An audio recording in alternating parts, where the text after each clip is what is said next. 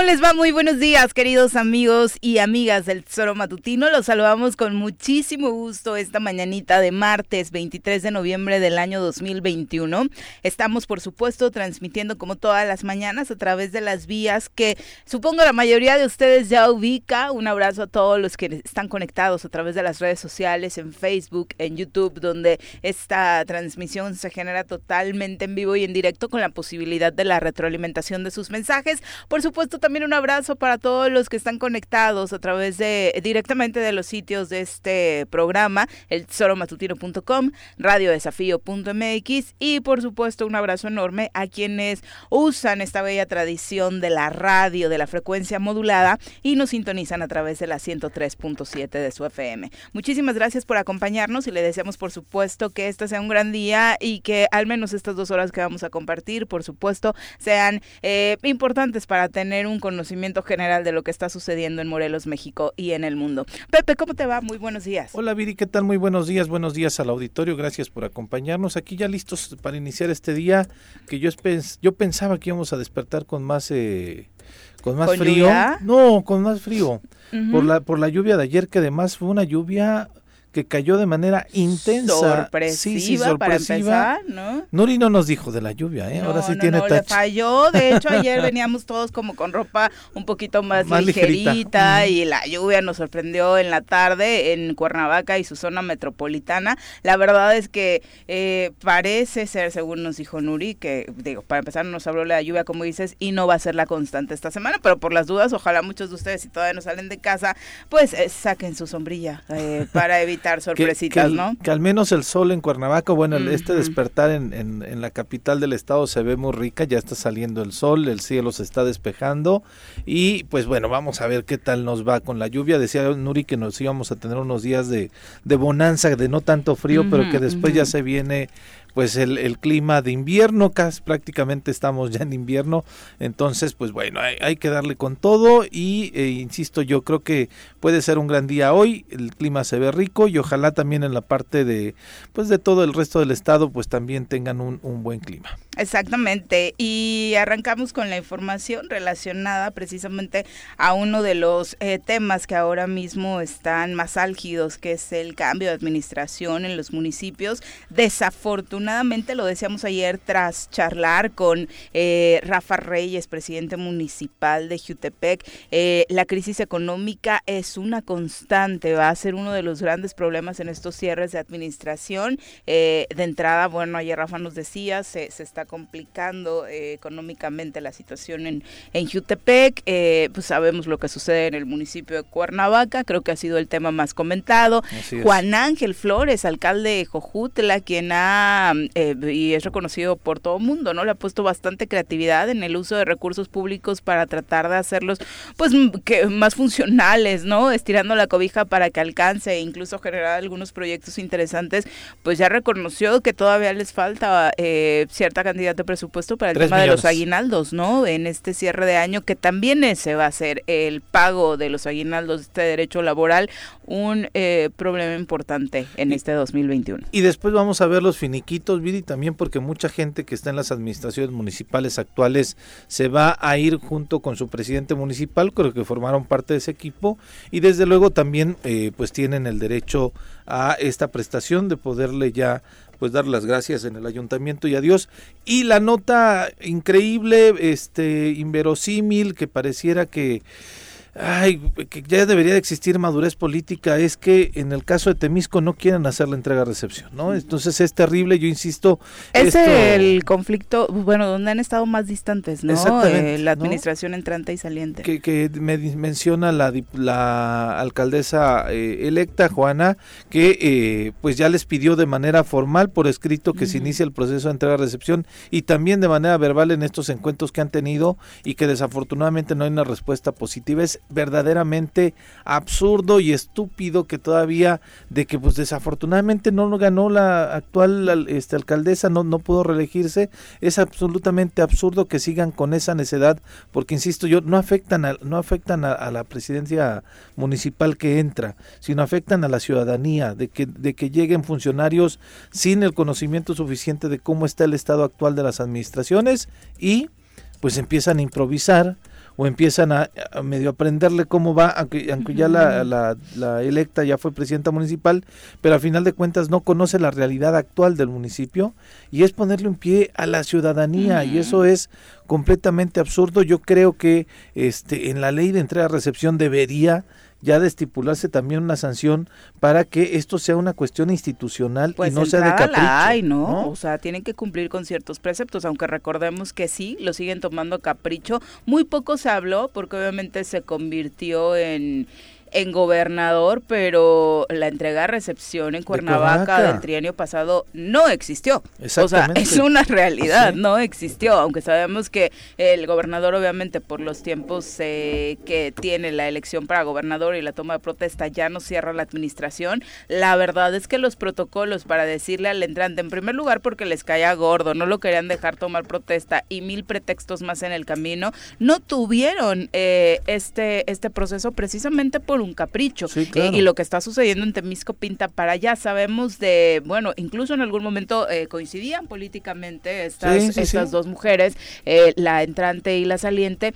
y ahora la verdad es que la Yasmín Solano, quien deja la administración municipal en Temisco este diciembre, pues ha hecho lo que creo que los municipios no deben hacer, pensar que el ayuntamiento, que la administración pública es suya, que es. una pertenencia personal y que se la están arrebatando para nada. estaba contra la contrataron tres años, no le renovaron el contrato y bueno, tendrá que buscar otras opciones. Vamos a saludar a quien hoy nos acompaña en comentarios.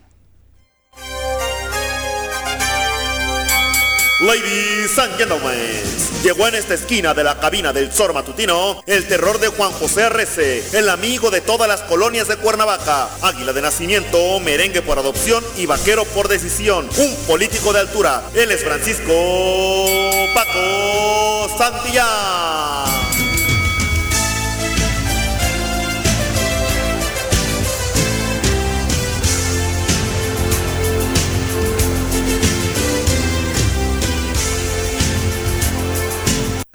Paco, ¿cómo te va? Muy buenos días. Hola Viri, qué gusto saludarte. Igualmente. ¿Cómo estás, Paco? Con el gusto de saludarlos y a los que nos escuchan. Hay sanciones, ¿no? Para los municipios o por no realizar el proceso de entrega recepción administrativas, ¿no? Sí, porque el entrante tiene que avalarlo en 45 días, tiene 45 días para hacer observaciones y creo que es ahí donde puede venir esta la consecuencia de negarte, ¿no? Eh, fíjate que sí es algo muy cierto, y es un mal de todos los que gobiernan nuestro estado, sobre todo de los ejecutivos.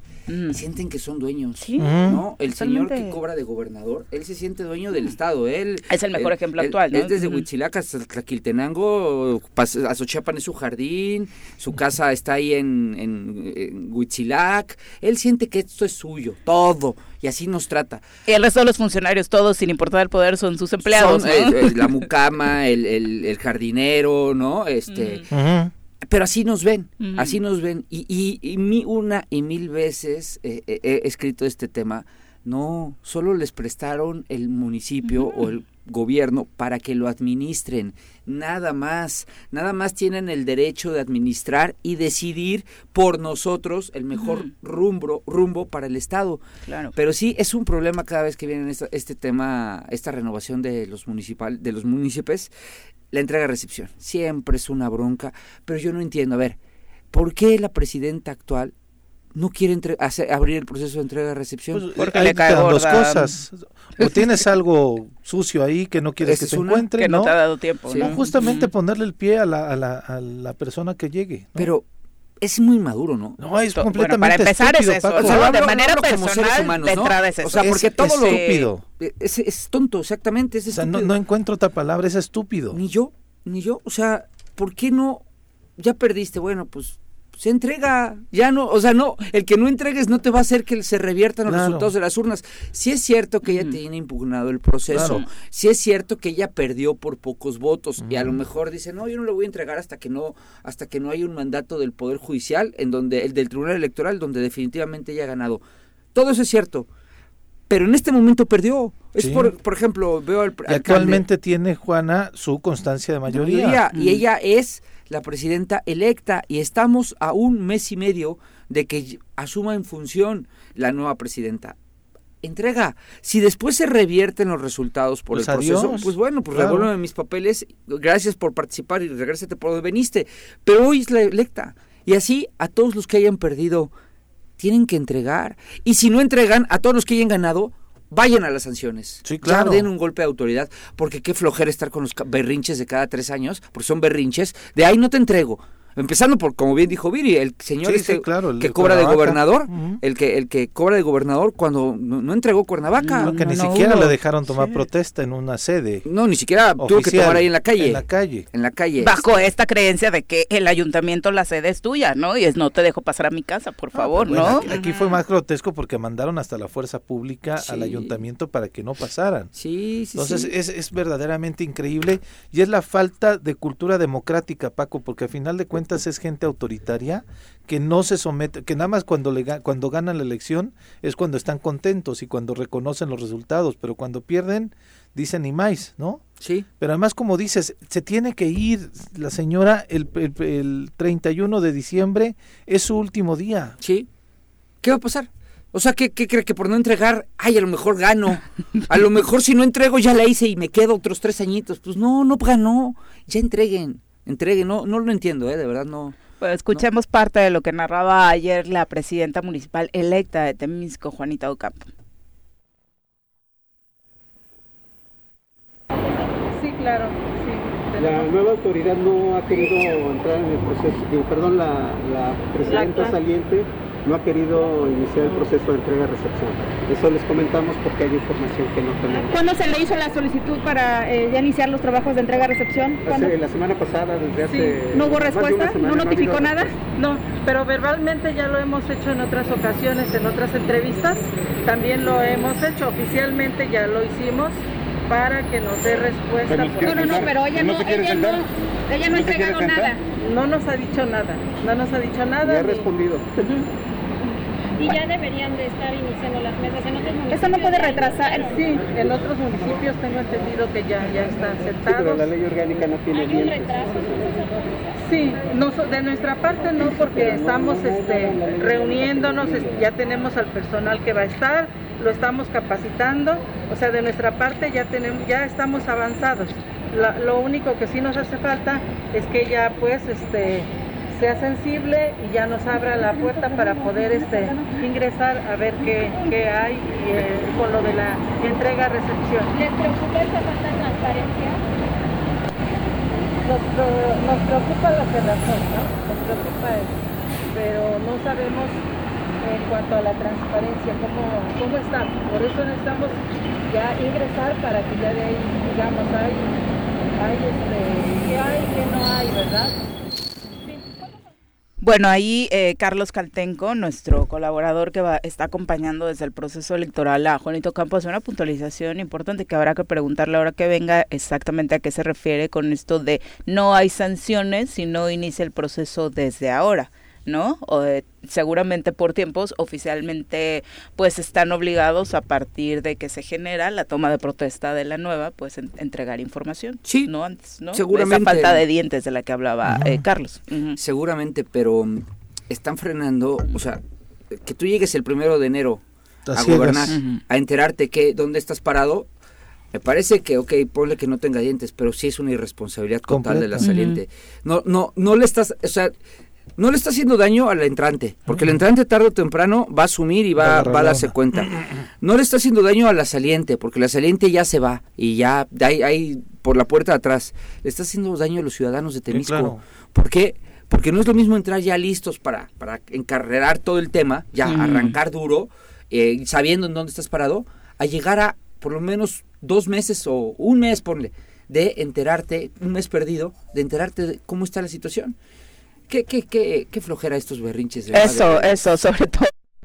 ¿no? Como esa es una actitud totalmente. Ojalá la gente de Temisco se acuerde de este personaje para que ya, cuando vuelva a querer aparecer en las boletas, otra vez le hagan lo que le hicieron en esta ocasión. Sí, sí. son, son personas irresponsables completamente que no tienen el más mínimo sentido de lo que es la función pública. Así es. Así de sencillo. Así es. Bueno, todo esto el contexto de la visita de 36 alcaldes electos eh, el pasado mes de julio a la Secretaría de Desarrollo Agropecuario para hablar precisamente cómo se va a trabajar con los recursos destinados para el campo. Sabemos que una enorme cantidad de municipios en la entidad pues depende de esta situación y han señalado por supuesto que necesitan de entrada mayores recursos también para este rubro. Estuvieron eh, sentados precisamente con el encargado de este eh, tema en la Secretaría de Desarrollo Agropecuario con el objetivo, según eh, señalaron, de comentarles ahora mismo, antes de entrar, cuáles son los programas que se están trabajando, que tienen incidencia con el desarrollo agropecuario en sus municipios, cómo se le va a dar continuidad al Fondo de Aportaciones Estatales para el Desarrollo Económico, eh, FAEDE, y cómo eh, se dará el regreso también de las participaciones federales retenidas desde el pasado sexenio. Así que, bueno, un tema del que de pronto no hablamos tanto, pero el tema del campo cada trienio, eh, muchos dicen lo mismo, no hay que reinvertirle, hay que apostarle al campo en Morelos, pero desafortunadamente vemos cómo ha ido perdiendo incluso productividad, ¿no? Y la reunión de ayer era como para convencerlos de hacer una vaquita entre todos, ¿no? O sea, que, se junte el fondo para que puedan hacer compras eh, a un volumen mayor y, obtener un mejor precio, ¿no? Y ya lo decían, eh, hablan de fertilizantes, hablan de semillas, hablan de, de una serie de, de, cosas en donde normalmente se invierte y me parece que la postura de los presidentes municipales les pareció bien esta propuesta que hicieron del Ejecutivo. A mí me sorprendió que haya un diálogo, este, y lo celebro, que haya un diálogo convocado por la titular de la Secretaría de Desarrollo Agropecuario para todos los alcaldes. Digo, habla... No es la titular, Pepe, es la Ah, no, fue de la ah, es encargada de despacho. Sí, porque cierto. también no es de aquí, ya te la sabes. Bueno, es que tenemos encargadas de despacho en todos lados, Por ¿no? todas. Pues, Dime, a ver, dime los nombres del gabinete. No, pues claro.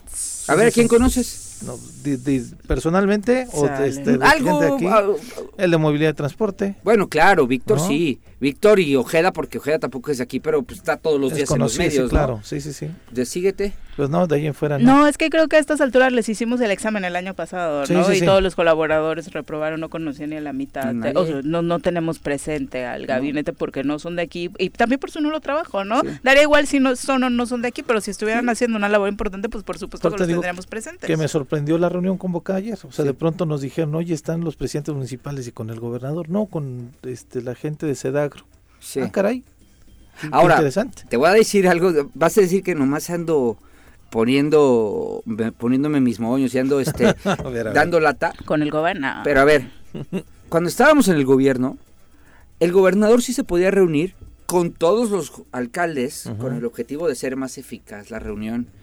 Pero el secretario o el secretario del trabajo, por ponerte un ejemplo, tenía que atender personalmente Ah, al alcalde, porque no es lo mismo, ay, nos reunimos todos, foto, foto, a darle el trato personalizado, porque para eso estás. particularizar las cosas en los El, el- asuntos el gobernador, lo digo, es un tema menor, es un tema de forma nada más, pero eh, dicen Pero que en forma está el fondo, ¿no? mucho. O sea, el gobernador se puede reunir con todos, dar indicaciones, tomarse la foto y bla, bla, bla. Pero nos mandata a los secretarios, o nos mandataba, a darle trato personalizado al alcalde. Claro. ¿Por qué? Porque no creo que los problemas, del, aunque sean del campo, no son los mismos en Achochiapan que en Tlaquiltenango. o que en Cuernavaca O que en Cuernavaca, que hay muy poco campo, ¿no? Así es. Pero bueno, sí, pero sí hay, sí hay. Este, o, o sea, tienes que dar, tienes que girar la atención, ¿no? Esperemos que esto pues haya sido, ay, mira, ya, ya apareció la Secretaría de Desarrollo Agropecuario porque nadie la conocía. Yo no sé cómo se llama, honestamente. Este, Kenia algo ahorita te digo ¿no?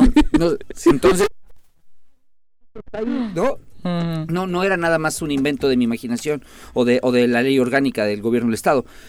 Bueno, pues ahora, ahora hay que, hay que Darle seguimiento ella y tiene que, ella tiene que, dar sí. trato personalizado. Para reunirse con todos, como decimos, con toda la perrada, pues está el gobernador, él es el caca grande, como se dice. Pero abajo los secretarios estábamos para eso, para dar eh, la atención. Katia eso- Herrera Quevedo, Katia, apréndanselo. Katia, Ujú. era con K. No, estuviste cerca. ¿no? Entonces, este, pues ojalá que también tengan en consideración esto, porque si bien es cierto que nos da gusto que trabajen, si bien es cierto que nos da gusto que hayan el tema que tocaron, ¿no? Eh, lo de la compra consolidada me parece muy bien, etcétera, etcétera, todo está bien. Pero, pues, un temilla ahí de forma sería... Sí, claro. Ya nos tapas por sus moños, ¿no? Menos si no es de aquí. Fíjate, en ese sentido de, de que dónde estaba el gobernador que podía haber estado en la reunión de ayer chupando. Mm, pues, pues, fue cumpleaños de su esposa, no sé si estaba chupando, pero claro. este digo hasta lo tuiteó y también ellos y este del DIF este mencionaron que le hicieron una celebración en, en, las oficinas del DIF a la señora y felicidades, ¿no? Sí. El tema fue ¿eh? este sí, abusado. Y es ¿eh? que Santa Cecilia también ayer Santa Cecilia y maldición gitana el que toma el lunes toma, toda la semana. ¿Sabes que a mí sabes que sí me sorprendió también muchísimo Paco que no hubiera estado en la entrega del premio del deporte al mérito del deporte. ¿Por qué iba a estar? Porque pues es deportista, porque es el gobernador, porque normalmente siempre ves un presupuesto, ves un presupuesto fuera de lo normal en el deporte. Pero al menos el Coruco, bueno, tú que bueno, está vacío. Tú está, el estadio de primera que llegamos a, a, final de Copa. Hoy no existe. y después a la final de, Liga, con los alebrijes, ¿no? De Liga, efectivamente, para, para el ascenso, cuando todavía había ascenso. ¿Por qué, ¿Por qué creerías que por ser deportista va a estar? Pensé que tenía como ese arroyo desde de, de incentivar ¿A, ¿A qué hora fue? Sí, fue incentivar a los a los de Jutepec. el 30 y no sé cuántos, ¿no? No, fue el sábado, fue el Ay, sábado. Pepe, ¿el sábado? Pues el 20, ¿no? Pepe, uy, crudo del puente. No, Pepe, está bien equivocado. Eh, estás dañando la imagen del gobernador muy mal. Van a pensar que es un flojo. Ay, no. No trabaja. Una persona que trabaja dos horas a la semana es todo menos flojo, ¿eh? No, no, no se lo vayan a creer. Digo, ahí estaba un chavo nadador, un excepcional, este maratón, no, velocista que tenemos de Cuautla, ¿no? Otra mujer también ahí. Y además que este chavo es un destacado a nivel nacional, cara. Sí. Bueno, eh, hace, hace rato que no hacemos ejercicio sobre las actividades del, del gobernador. Ayer, obviamente, eh, su actividad fue el cumpleaños de. Mm, para, eso, le, para eso le pagamos.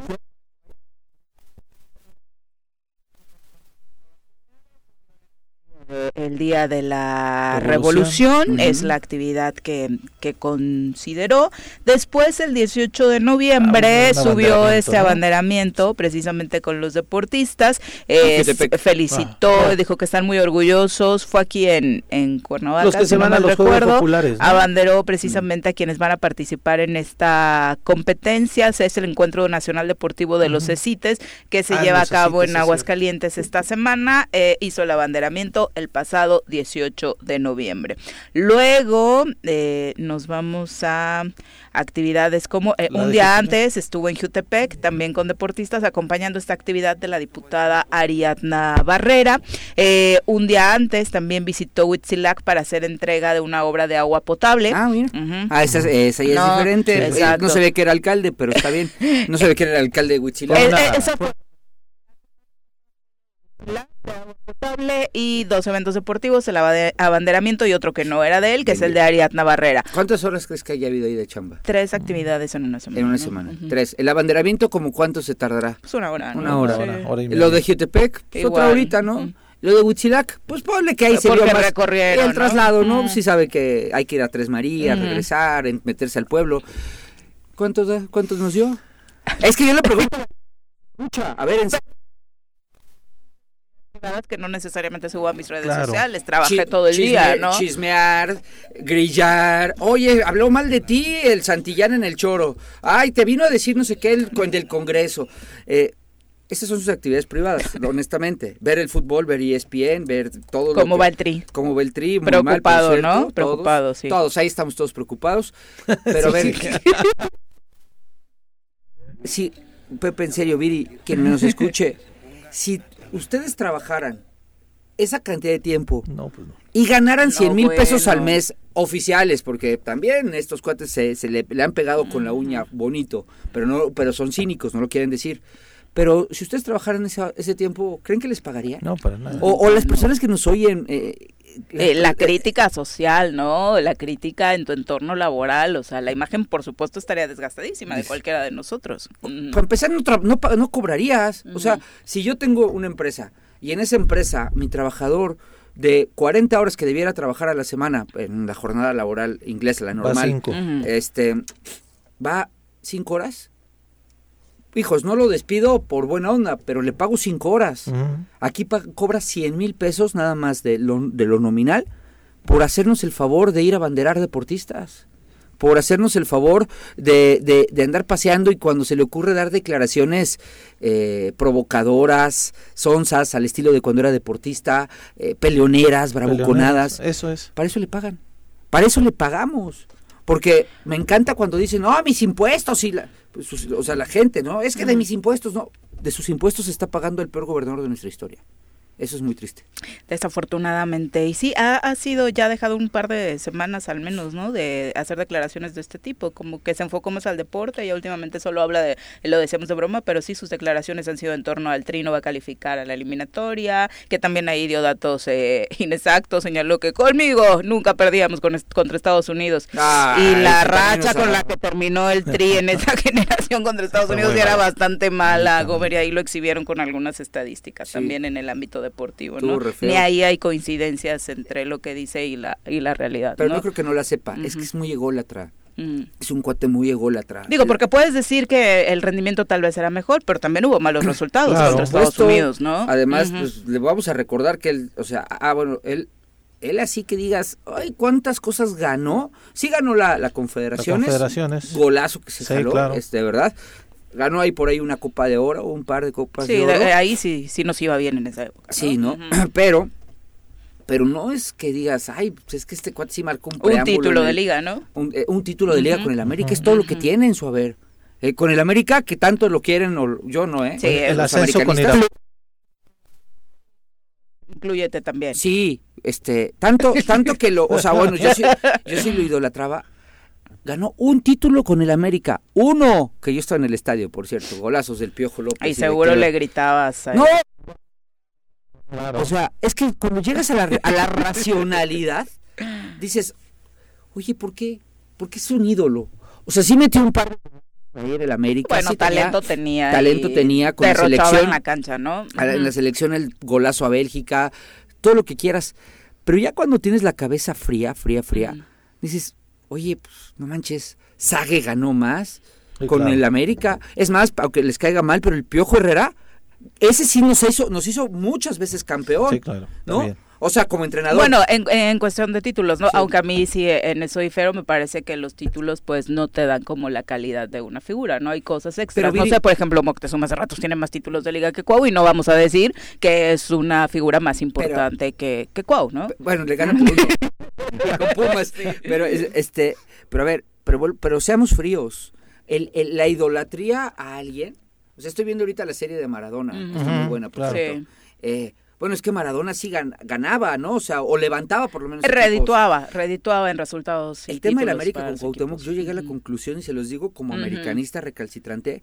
El problema del América es que el América quería, Cuauhtémoc quería que jugaran para él. Por eso el equipo no funcionaba, por eso él hacía grandes goles, grandes jugadas, tenía muy, mucho talento pero el América no ganaba títulos. No te está cegando tu odio hacia el gobernador. No, ahora, ahora lo veo frío. Ahora a la vuelta de la esquina lo veo frío. El único título que ganó es cuando sí lo rodearon de estrellas y ya no se jugaba solo para él. Cuando estaba el Piojo López, cuando estaba Clever Boas, cuando cuando no era el centro de atención. Y de hecho así fueron prácticamente todos los títulos. O sea, esa confederaciones estaba plagada de, seguramente la mejor generación en cuanto a combinación de experiencia, los que llevan de salida García Aspe, Campos y demás, ya era su última etapa muy, muy buena. Y por supuesto, eh, los jóvenes que venían como Cuau, Cepeda, Daniel Sorno, ¿no? Eh, Rafa Márquez, por supuesto, eh, una muy buen, un muy buen complemento. Y el último título que ganan, la Copa con, con Puebla, que se la ganan a Chivas, pues ya entra de cambio, ¿no? Ya no era titular, ni mucho menos. Por supuesto fue parte del plantel, pero no, no fue el fundamental en la cancha, ¿no? Todo esto, todo esto salió, pero...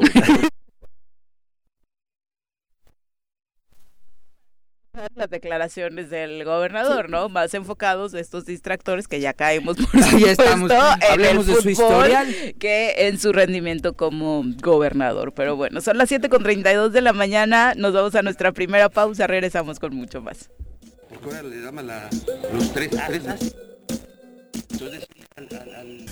Siete con Muchas gracias por continuar con nosotros. Un abrazo a todos los que están ya conectaditos a través de las redes sociales, particularmente en Facebook y en YouTube. Un abrazo muy fuerte a todos los que nos están enviando mensajes en la transmisión y por supuesto, coincidiendo con parte de esta inactividad del gobernador que es criticable a todas luces. Virginia Colchado, saludos. Leti Fragosa, un abrazo querida Leti. Qué bueno que estás conectada. Eh, gracias por escucharnos. Eh, Virginia Colchado también dice, de verdad que ayer nos sorprendió el cielo nublado, no eh, de lluvia, aquí en eh, Yautepec incluso ah, estuvo acompañado con aire, al menos por la zona en la que yo me encontraba. Un abrazo. Arnaldo Pozas también, saludos. El a él, espero que no es un virus, el link que nos estás mandando, ahora checo la información.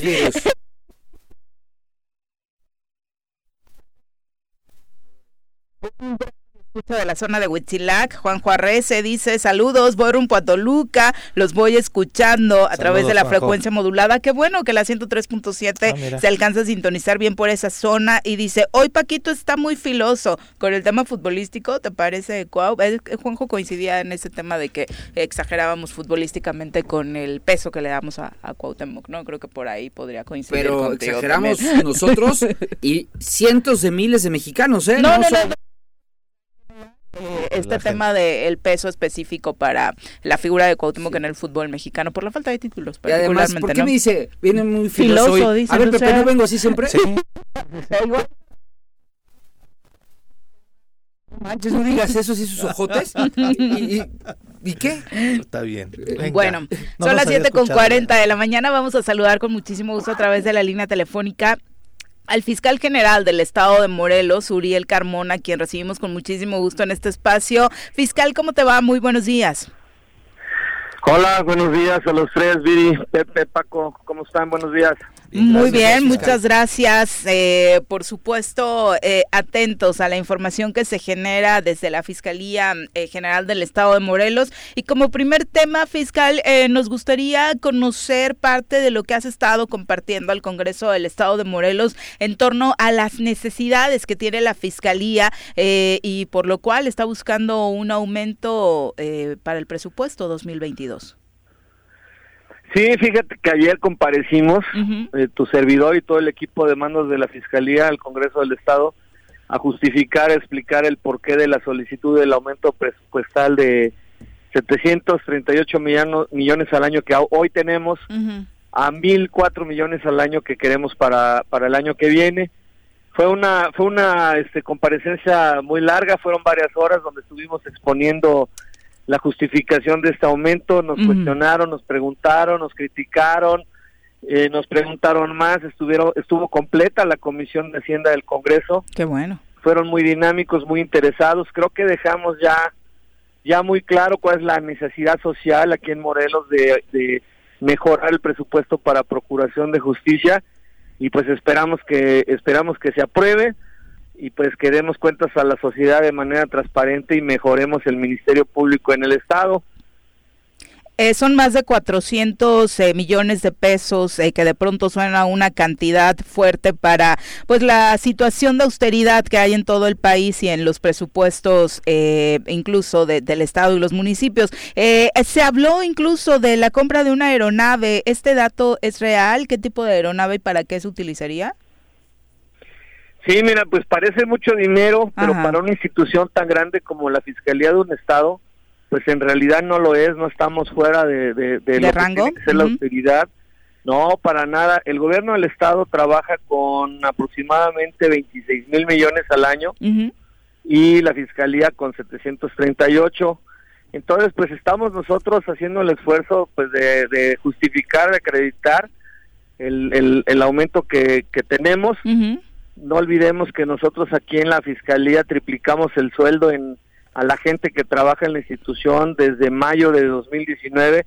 Tenemos una nómina muy, muy pesada y pues necesitamos más recursos pues para mejorar nuestros servicios.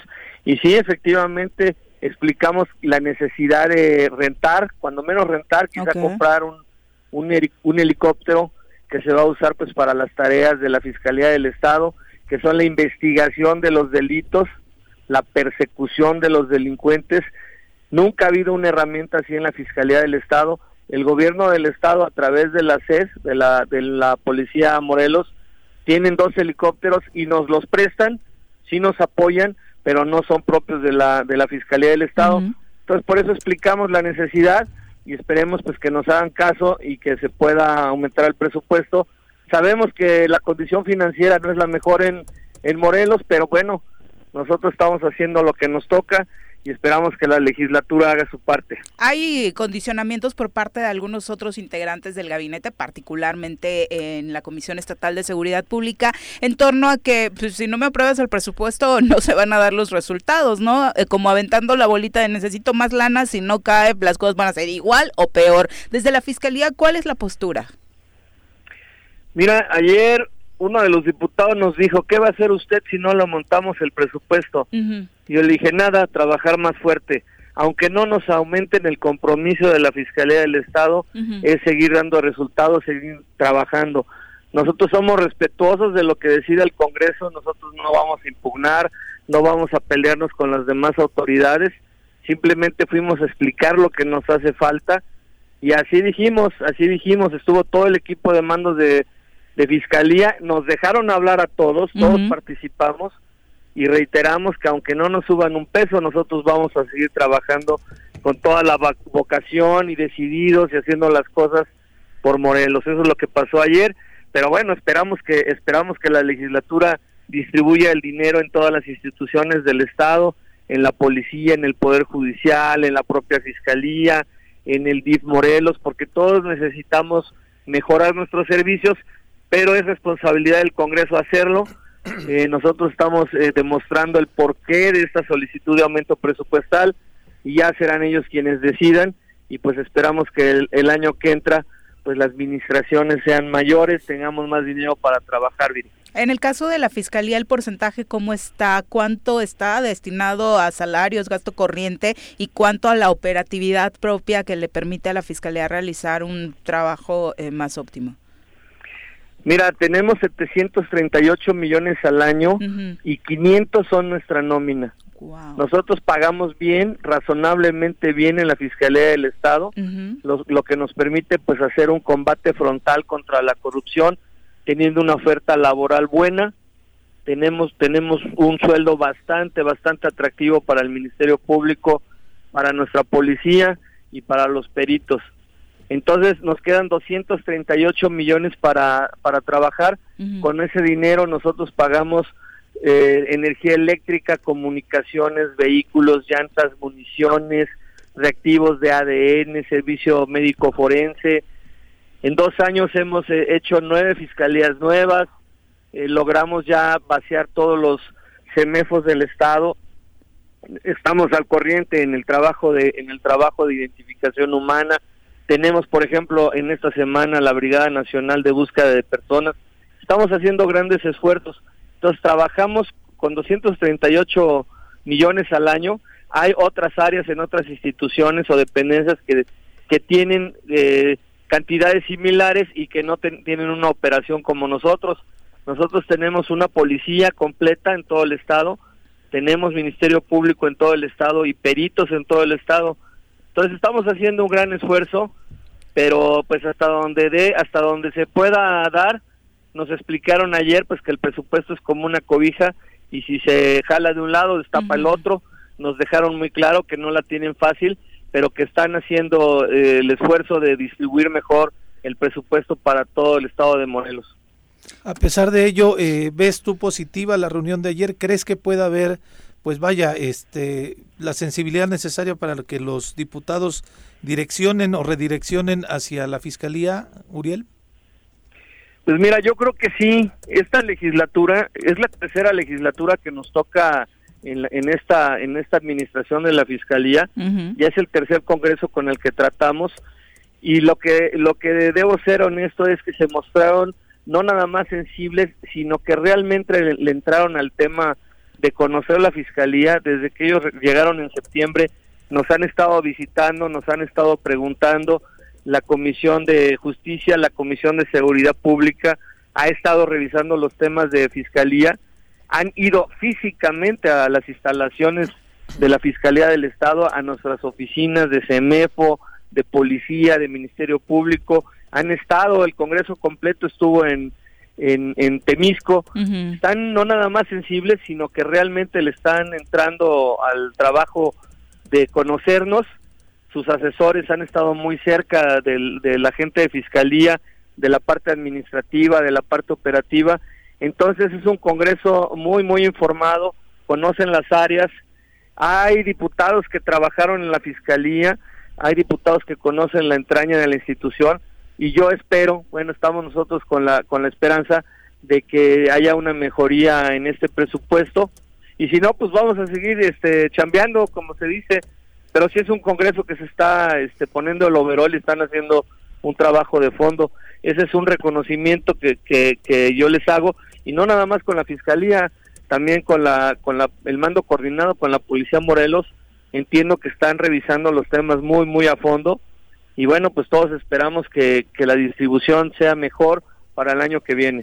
¿El, ¿El, déficit que tienes es más de personal o en materia eh, de exactamente de implementos como esta de la aeronave que hablabas?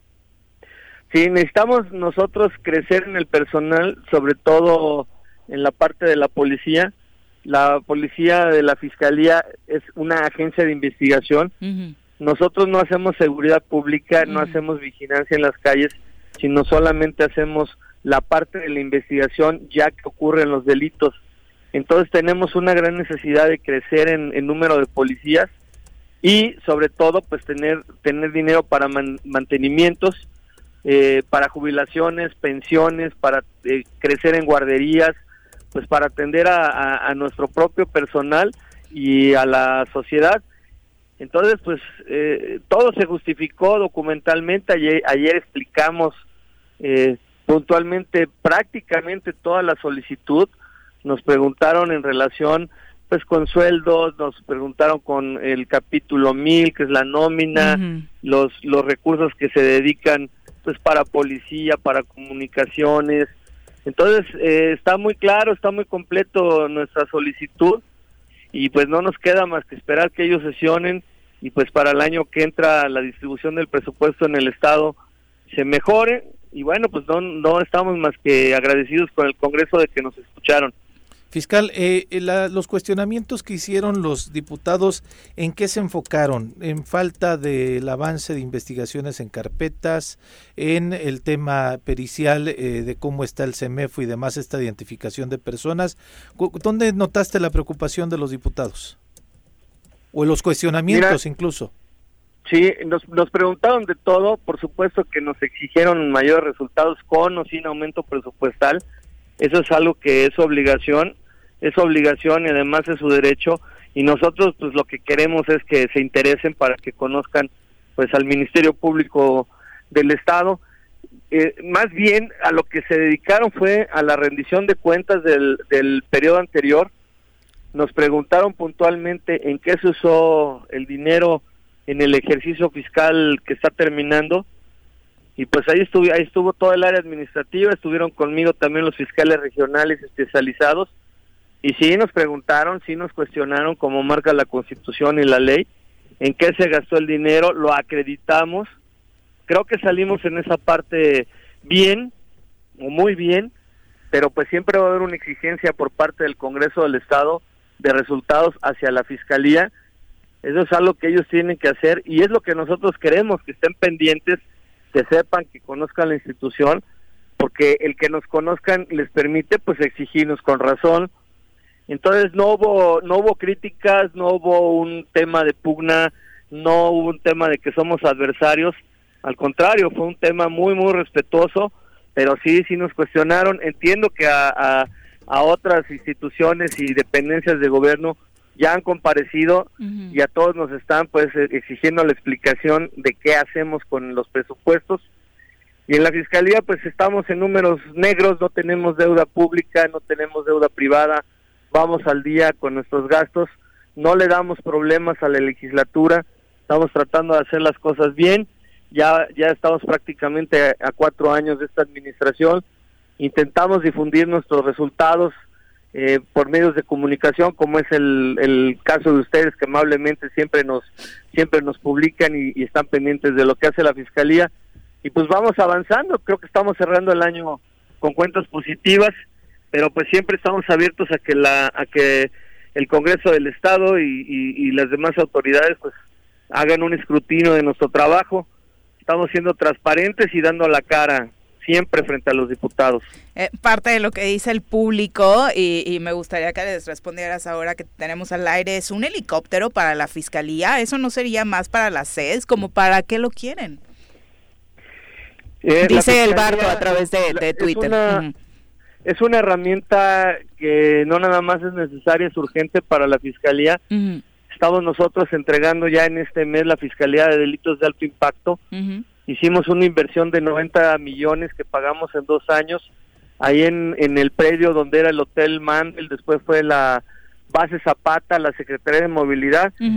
Si ustedes pasan por ahí van a ver cuenta, van a darse cuenta que ya hay un gran edificio nuevo donde vamos a, a abrir ya en enero la Fiscalía de Delitos de Alto Impacto y un helicóptero es indispensable para los trabajos de persecución del delito como secuestro, y las investigaciones que nosotros tenemos que hacer con una herramienta de ese tipo es algo que le va a dar a la, a la, a la Fiscalía una potencia diferente.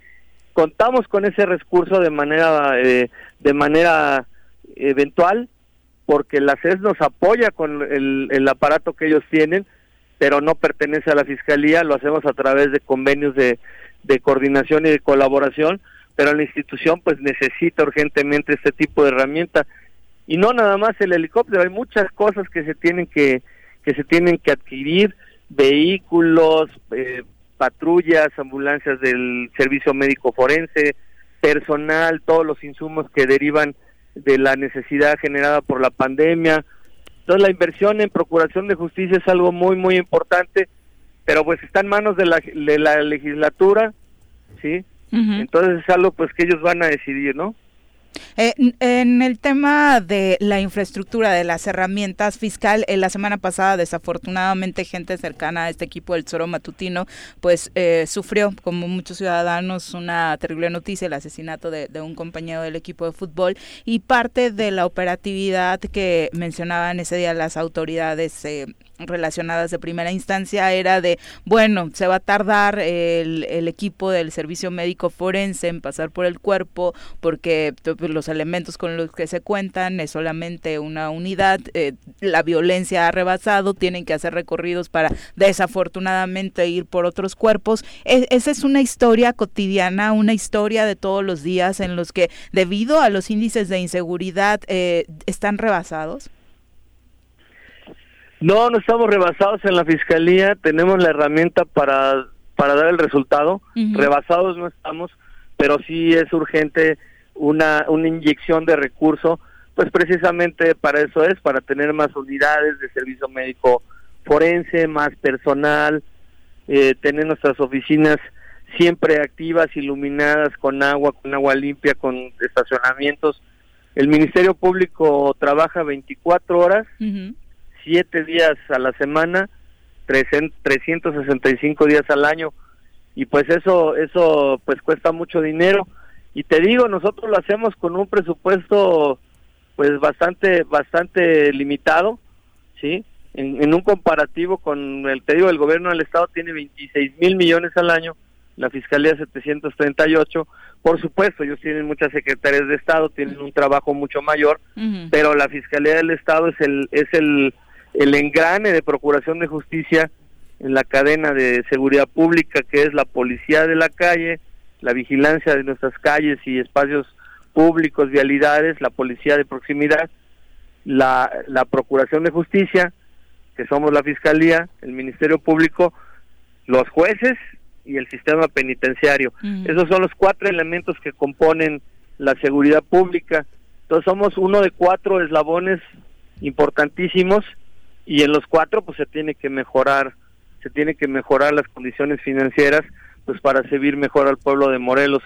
Entonces estamos en espera de que el Congreso responda sesionen voten y pues estamos con los dedos cruzados para que se revise bien y se distribuyan los recursos de manera de manera mejor no son ilimitados, pero esperamos que en Procuración de Justicia pueda mejorar. Ojalá así sea. Y antes de, despedirnos, eh, ¿cómo va tu caso? Ya la Suprema Corte de Justicia de la Nación dio a conocer que conocerá de este amparo eh, que presentaste.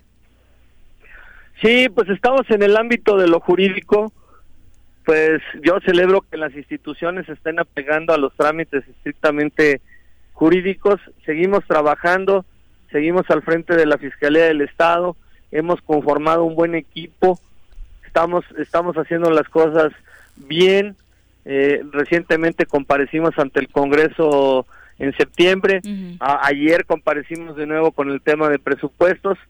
Y sí, eh, seguimos, seguimos este, llevando las cosas en, en, en, lo legal, ya el tema está en la Suprema Corte de Justicia. Y bueno, pues vamos a, vamos a esperar, yo creo que esto tiene que aclararse porque la garantía de, la Fiscalía de Morelos es que al frente no hay ningún delincuente, somos de aquí, somos gente decente, de familia, de familias reconocidas, entonces pues estamos trabajando y créeme que, que cuando un servidor público hace algo mal, pues luego luego le pasa la consecuencia. Sin embargo, pues estamos confiados en que está respetando el Estado de Derecho y, y estamos siempre trabajando de la mano con gobierno del Estado, Sí, yo cada vez que puedo le mando un saludo al gobernador, que es el líder en el estado, es, en torno a quien debemos de trabajar y hacer las cosas bien para Morelos. ¿Ya responden ese saludo? Pues con trabajo, la policía Morelos, que es con quien nosotros trabajamos, lo hacemos todos los días. Ah. Pues yo a veces digo pues que la mesa de seguridad y las instituciones de gobierno pues no son un club social, a lo mejor no no no, no tenemos que ser amigos, pero sí tenemos una obligación de responderle a la sociedad con trabajo. Y debo reconocer que del lado de la, de la Policía Morelos, al mando del almirante Ortiz Guarnero, trabajamos todos los días. No se trata de que seamos muy cuates, sino de que cumplamos con la responsabilidad social e institucional que tenemos con el pueblo de Morelos. Y eso sí pasa, por supuesto que los resultados deben mejorar, ¿sí? Eso es un trabajo de todos los días, pero nosotros trabajamos y, lo hacemos con vocación, lo hacemos todos los días, no tenemos vacaciones, no tenías tenemos días festivos. Y bueno, de todas maneras, este, siempre la mano extendida de la, del fiscal y de la fiscalía completa, pues está para trabajar con el gobierno del Estado. Fiscal, muchas gracias por la comunicación. Al contrario, gracias a ustedes, les mando un abrazo. Saludos al auditorio, buenos días. días. Son las 8 con uno. Bueno, siento que no le responde, ¿verdad? El saludo. Le iba, le iba a preguntar algo, pero me ibas a decir que es de esas preguntas que hacía Juanjo. ¿Cómo cuál? Pues para que te respondieras tú mejor, este, tal vez así diciendo que vienes muy picoso. Sí. Le iba a preguntar, fiscal, ¿qué tanto te, te distrae de tu función el tema legal que traes? Pues pues ha dicho que no, ¿no? O sea, tiene que atenderlo, además, o sea, no hay que no, no, no lo, no lo, no, no está al pendiente, ¿no? Yo a mí me hubiera gustado, pero ya también no. Este, más bien preguntarle si los diputados no le pidieron nada. Creí que le ibas a decir así que, no. ¿Sabes qué? Es que creo que ahí sí, tanto, incluso con guarneros hay que tener cierta eh, un respeto porque el tema de seguridad yo sí soy de los que cree que mientras más lejos esté de lo de lo de la politización y de la contaminación política es mejor. Mejor resultado pueden dar. Exactamente. Incluso el tema con Guarnero siempre ha sido mejor no no no no hablar de él no el responsable que es su jefe el el que cobra de gobernador, pues él es un es terrible los resultados que tiene en esa materia. Pero a los responsables directos como Guarneros, como Uriel, eh, eh, de, los elementos, de los temas de seguridad, hay que mantenerlos con, cierto respeto. Yo sí me quedaría con la duda nada más si los diputados no le pidieron nada porque se me hace que se me hace que piden piden mucho porque eso de estar ay si han venido Ay, ¿a poco sí? O sea, sí creo que eh, varios, varios conocieron fiscalía finalmente, ¿no? claro. Este, qué bueno. por lo que dice algunos, ¿no? Eh, creo que... Me parece que Agustín Alonso es uno de ellos. exacto, me, acordaba porque, por ejemplo, eh, cuando a mí me toca, a mí me tocaron dos procuradores. Primero Coronato, con quien hicimos lo mismito, es más, un día nos agarró y nos dijo, a ver, de una vez se van a hacer prueba antidoping aquí todos. yo venía crudo. Pero bueno, me dijo Coronato, no te preocupes, es el tema de crudita, no pasa nada. Ah, páganmela. Ahí, ahí nos agarraron ¿eh? en fiscalía en un recorrido, en un paseo. Perfecto. Y la segunda ocasión eh, me tocó este Javier Pérez Durón. Ah, sí, claro. También. Y, por ejemplo, con Javier me tocó de la mano el tema de las fosas de Jujutla y de Tetelcingo, ¿no? Incluso fuimos con Javier a, a, a, Jujutla cuando se da la famosa foto de Hortensia, ¿no? Que no se, se veía de ningún buen humor Ese, todo, ese tema. O sea, eh, no es no es exclusivo de esta legislatura. Con él le tocó mi legislatura el último mes, porque lo eligieron y, se fue prácticamente la legislatura, ¿no? Eh, ¿no? No es exclusivo de esta legislatura estar pendiente y atento al tema de fiscalía. ¿eh? No, no, no, no, no es una. Lo que pasa es que no le tocó más a fondo ni más de, más de lleno. Y a ver si esos diputados que se la viven ahí todo el día, pues también a ver qué le están pidiendo, ¿no? Porque así como que muy nobles. Plazas, ¿eh? muy nobles no son, ¿eh? Y nos vamos uno por uno. Hay uno o dos que sí, una o dos que sí veo buenas personas, bien nobles, este, entronas, luchonas, entusiastas pero veo a unos que hay mamacitas, se me hace que fueron a leerle el, lo, terrible es que, que, no que, no tengamos ese respeto que tú mencionas Paco no porque este e, en estos casos es un tema especializado ¿no? es un tema de eh, infinito interés público es un tema en donde estamos de la jodida, por decirlo menos, y en donde lo que más necesitamos es fortalecer estas instituciones para que den resultados. Totalmente de acuerdo. Yo incluso puedo no coincidir con Uriel. Uriel es un morelense, y es aquí y es, es este, una persona que conoce el entorno. Con Guarneros puedo no coincidir nada, pero tratamos de, a ver, ellos son otra cosa. Los resultados hay que, hay que, hay que verlos directo con el jefe, con el que, el que manda, que es el gobernador. Eh, bueno, el que en teoría manda, ¿no? Eh, que es el gobernador.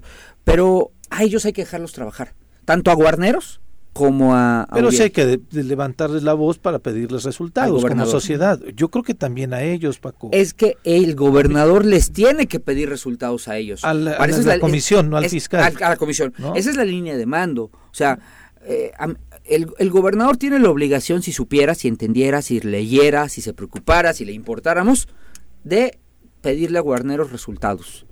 Y Guarneros tiene la obligación de reportarle directamente al gobernador esos resultados. Pero, lo que hacen es protegerlo, eh, Paco, pues también. o sea, a mí me parece que también hay una falta de compromiso en, funcionarios que también se tienen que señalar. Hay que, Digo, tampoco sé de obra pública, pero tampoco hay obra pública en el, Estado. De obras públicas? No sé. ¿El de Desarrollo Social? Ah, es una mujer de que vino de Coyoacán. El de Desarrollo Social, Osiris Pasos, ¿no? Ah, eh, ah mira, ni sabía. Morelense, ¿no? Dice. ¿De turismo? Este, Mónica. No, Julieta. Julieta ella sí es de aquí, Julie Goldsway sí, es de aquí, ¿eh? Pero también se nos está olvidando. Turismo y cultura. Turismo y cultura. Por eso digo, también... Ah,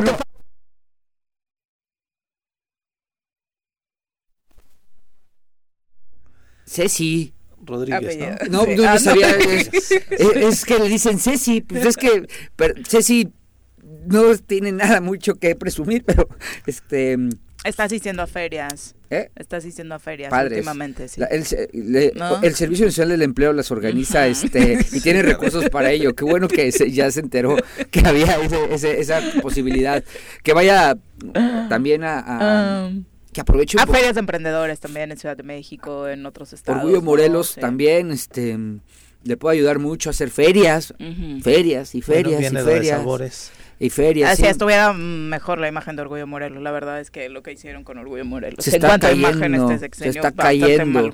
Oye, y a Sabores Morelos, pues Ángel estaba Por el impulso de los empresarios se va a hacer, ¿no? Pero eran ellos, eran ellos. Y claro que Ángel va a poder decir es que en el último, el último la última etapa del sexenio anterior nos quitaron el recurso de Sabores Morelos. Fue un error terrible. La eliminación de ese fideicomiso, el fideicomiso, se lo, se lo dije públicamente, va porque yo regresé al, al Congreso y lo dije públicamente y se lo dije al gobernador, es un error eliminar los fideicomisos. Sí, así es. Porque pues esto es, es, es aplica la misma, la misma que le ha aplicado a ellos, también aplicó para nosotros.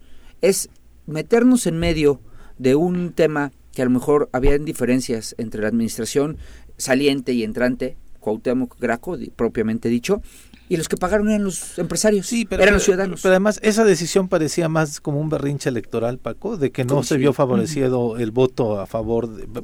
Coincido, coincido, yo quiero mucho... Favorecido hacia el proyecto de continuidad, ¿Sí? ¿no? Me pareció más eso que un pie hacia ponerle el pie al gobernador que venía. Eso sino era darle un fregadazo a, la sociedad civil. Fue un error y aplica aplica lo mismo que le he dicho a muchas personas para lo que para nosotros, aunque yo no era parte del gabinete ya, pero me o sea, lo asumo también pero con una autocrítica. Sí dijimos que estábamos cometiendo un error garrafal eliminando eh, los fideicomisos porque no le hacíamos daño al gobernador saliente, entrante. Estábamos haciendo daño a los empresarios y al ciudadano. Entonces. Y vaya que se les hizo. Yo me salí de esa sesión. Yo no la voté. Son las 8 con 8. Vamos a una pausa. Regresamos con más. Abrazos a Maki Carranza, que deja saludos para todos, especialmente para ti, Paco Santillán, que le da mucho gusto escucharte. Eh, Marta Fernanda Cerón dice, esos fideicomisos serán recursos para unos cuantos empresarios y la verdad es que se los repartían entre ellos. Pregúntenles a los empresarios, comerciantes del centro que nunca pudieron acceder a estos recursos porque ya estaba repartido entre la cúpula empresarial. pues participaban todos, particularmente en este de Sabores. Mi Martita, este, eh, Sabores Morelos, era, para, era parejo. Cuando vino el terremoto, lo digo porque yo con, Juan Carlos Salgado, que era el secretario de Economía, juntos nos fuimos a dar, y ahí está Eduardo Peinberg de testigo, eh, nos dimos una buena cantidad de apoyos precisamente para los, a los del centro. A los del centro. Eh, probablemente ya, es que sí, el tema de, el tema del, ¿cómo se llama el del 2% de la nómina? Se me fue ahorita, Pepe, el de... Mm, ¿El Fidecom? El préstamo, no, el préstamo De, ah, de que sale del 2% de la nómina, se me fue. El famoso... el Fondo Morelos. El Fondo Morelos. Este, probablemente, probablemente sí hay un problema ahí, es de origen. Y es es muy difícil acceder a él, pero para todos. Creo que se tienen que suavizar un poquito las reglas. También el éxito de Fondo Morelos ha sido que como son reglas tan estrictas, casi no tiene cartera vencida, precisamente por eso. Pero yo coincido, si ese es el tema, coincidiría en que se tiene que, que aflojar un poquito. En la, en la época anterior, era difícil acceder. Ahorita es imposible. Ahorita si, si Marta me dice, oye, es que es solo para los para unos cuantos, ahorita es para los amigos del gobernador, ¿eh? O sea, y, y, lo dicen, lo dicen los de adentro. Pero eh, creo que sí podríamos bajarle un poquito a la, a la, a la regularización, no, regulación de este tema para poder hacer más accesible. Claro.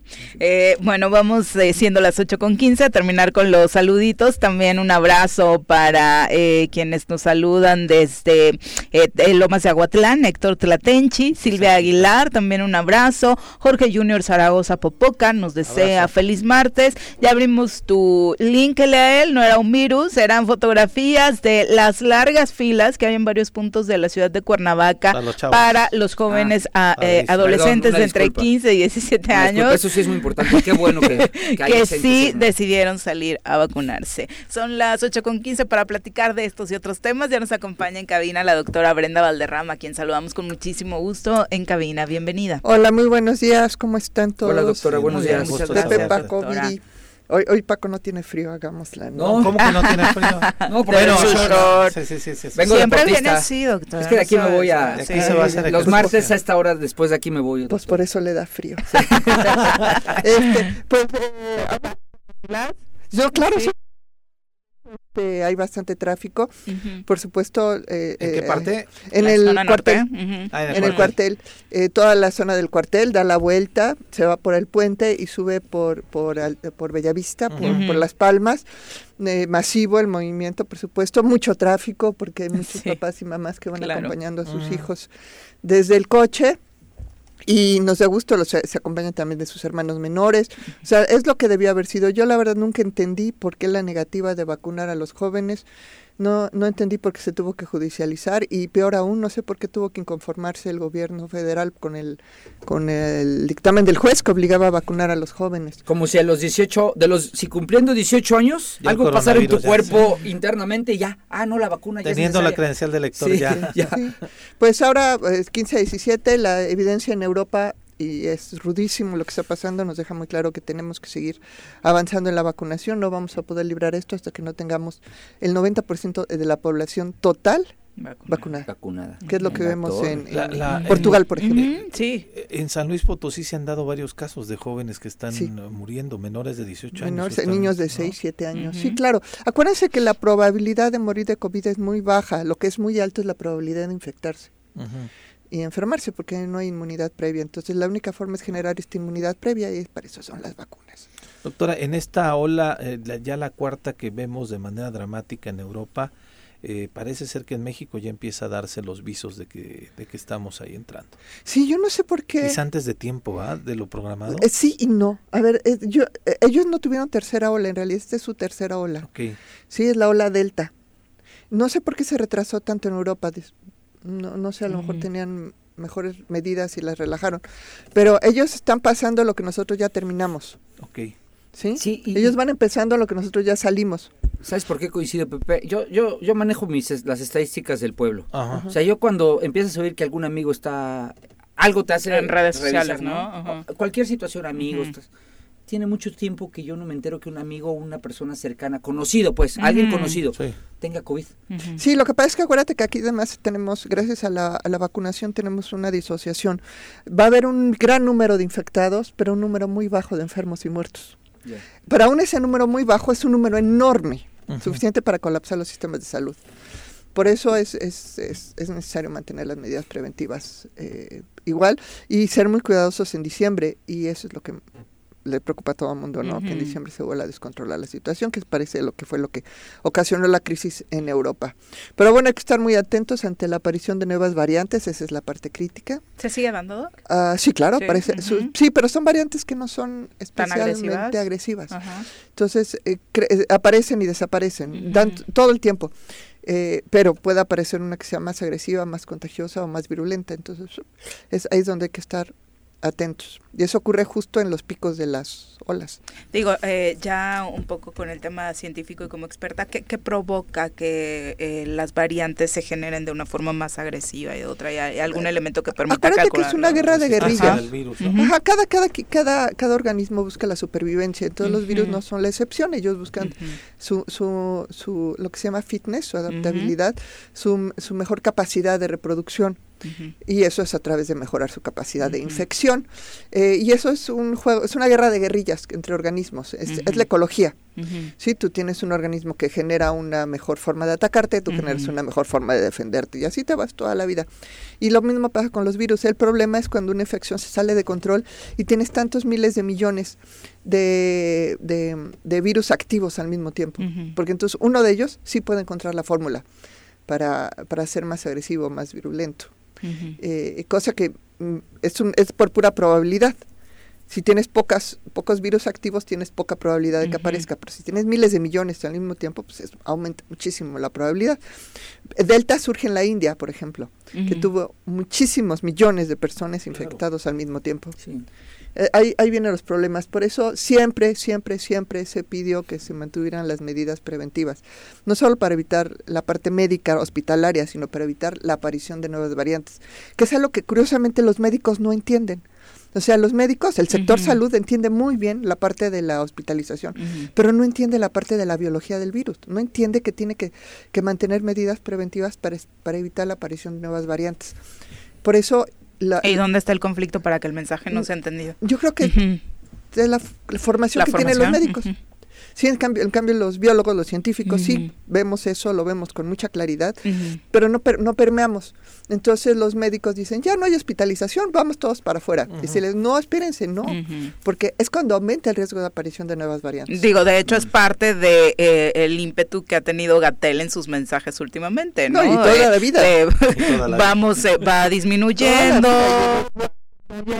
mientras, por, eso el único parámetro crítico para la toma de decisión siempre fue la ocupación hospitalaria, no la tasa de infección como en otros países. Digo, contrario a lo que sucede en Morelos, que la verdad es que cada que hablamos con el doctor Bandy, que encargado del proceso de vacunación, ayer lo hacíamos, y él sí nos decía que incluso eh, viendo estos pequeños incrementos en algunos estados del país, sí podríamos tener presencia de una alza, de, de la presencia de esta cuarta ola antes de que finalice el año, ¿no? Sí, empieza a ver, se empieza a despuntar, espero que no. Yo soy optimista. Espero que, la inmunidad, Yo espero que la inmunidad acumulada, tanto la de vacunación como la de la ola que acabamos de terminar, nos dé un respiro. Yo siento que sí, lo Yo espero que sí. pero los números están... están apretaditos. Estirando. Y bueno, hay que, y sabes que hay que esperar porque viene lo, lo más difícil del año. Navidad, las fiestas, eh, las reuniones masivas y ya además ya, ya aperturaron prácticamente todas las actividades, entonces esperemos. Sí, aunque las, las infecciones se dan en el seno familiar. Ya. Es ahí. No es en los comercios, no es en los trabajos. ¿En serio? sí, fueron las reuniones familiares. Son las reuniones familiares. Pues ahí nos contagiamos todos. Ahí justo yo estoy y, es que, y es que además ahí perdemos el tema de la medida de precaución. Sí, ya no usamos el cubrebocas, estamos el beso y el abrazo. Sí, abrazo, chupe del mismo vaso, ya te la sabes. Pues, pásame, ¿no? Sí, sí, sí, sí, sí. creo que eso es lo que tenemos que puntualizar ahí con la gente, ¿no? Claro. El drama familiar, el empalagosismo. ¿Cómo te quiero, mamá? Bien cohete. Sí, y porque alguien esta numerología de, que el Corona Capital que se desarrolló hace un año se desarrolló cuando había muy pocos muy pocos casos, sí. muy pocos casos. ya esa fue, una, fue el último evento y ya. el último evento masivo. Yo a dos amigos que fueron, los veté dos semanas. Estuvo, ¿eh? sí, aquí está fue y no la vimos en dos meses. Sí, pero no adquirió ¿Dos meses? ¿Eh? No. sí, sí, la castigamos de por si no la queríamos ver mucho. Pero ahora decía, ¿no? Ahora con una tasa tan grande que hubo 3.000 el sábado, 1.500 el, el, el domingo, hacer estos eventos es... sí, es este, imprudente. Y bueno, también hay que, ser, hay que ser razonable. Necesitamos nosotros transitar a una nueva forma de hacer las cosas. Mm. Entonces, si tú estás en espacios abiertos, eh, tienes distancia y usas cubrebocas, estás en un margen de seguridad razonable. El problema es cuando son, aunque sean pocas personas, en espacios cerrados y sin cubrebocas, ese es el riesgo. Mm. Es el verdadero riesgo. ¿Sí? Entonces hay que estar muy prevenidos. Bueno, yo iba a hablar de la autonomía universitaria. vamos, tenemos... No, Perdón, quería preguntar otra cosa del Dime, Todos hablamos de Europa y Estados Unidos, pero el otro día estaba pensando eh, India obviamente es un tema por, por su volumen poblacional peligroso, pero de China ya casi no se habla, de África no sabemos nada, si hubo COVID en África o no. o sea, eh, todos estamos, ay, Europa ya en la tercera hora pues son güeros, ¿no? No se nos vayan a morir los güeros. Estados Unidos, nuestros vecinos, ¿no? Oye, ¿cómo no? Pero, ¿y esos países? Ah, a ver, tiene, no, no es que sean güeros, ni muchísimo menos. Tiene, tiene, que ver con dos cosas. Lo primero es que hacen pruebas.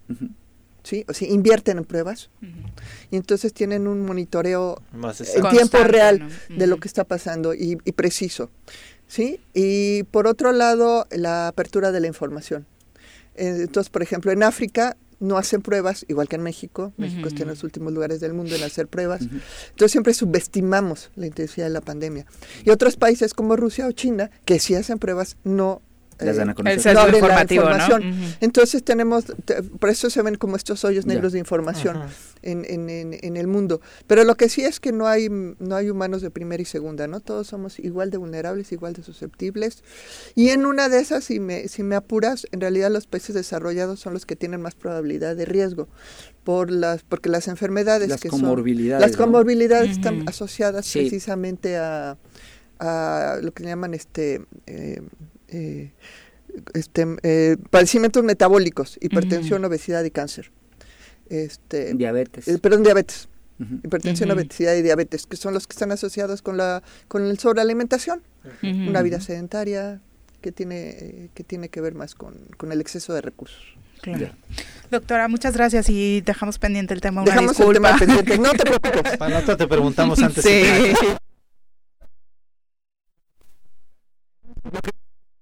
cumplir lo que dijeron. No, es que yo no estoy segura que todos estemos de acuerdo con la autonomía ah, universitaria. yo creo que esa es la gran discusión. ¿Desde qué sector no ves? Ya lo platicaremos. Ay, doctora, no nos gubernamental. Sí. Sí. que luego se confunde la autonomía con la este el poder hacer el querer hacer lo que quieras, ¿no? La, la anarquía. Pues sí, pero lo decíamos al inicio del programa, ¿no? No puedes pensar que todos en el Estado son tus empleados. Claro. Ese es el, el gran problema en este sexenio. Pero yo creo que hablabas de la autonomía nacional más que la estatal. En fin, sí.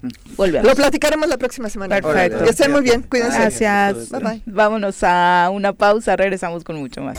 8 con 31 de la mañana. Muchas gracias por continuar con nosotros. Bueno, Marta, para redondear su mensaje, dice que sobre los fideicomisos, a ella sí le tocó directamente. Eh, eh, una experiencia porque sus padres, que son comerciantes, tuvieron eh, pues la posibilidad de pedir apoyo con estos fideicomisos y les pidieron mochada. Ah, eh, ah, no, pero eso hay que denunciarlo. Exacto. Eso eso hay que, hay que, hay que poner decirlo, decirlo y, te aseguro que algo se, hubiera hecho. Y dice Artur García, eh, la verdad es que antes también había muchos apoyos para emprendedores por parte del Servicio Nacional del Empleo. Se realizaban expo emprendedores, donde por cierto conocí a Paco Santillán, un, un saludo desde Puente de Ixtla, Artur García.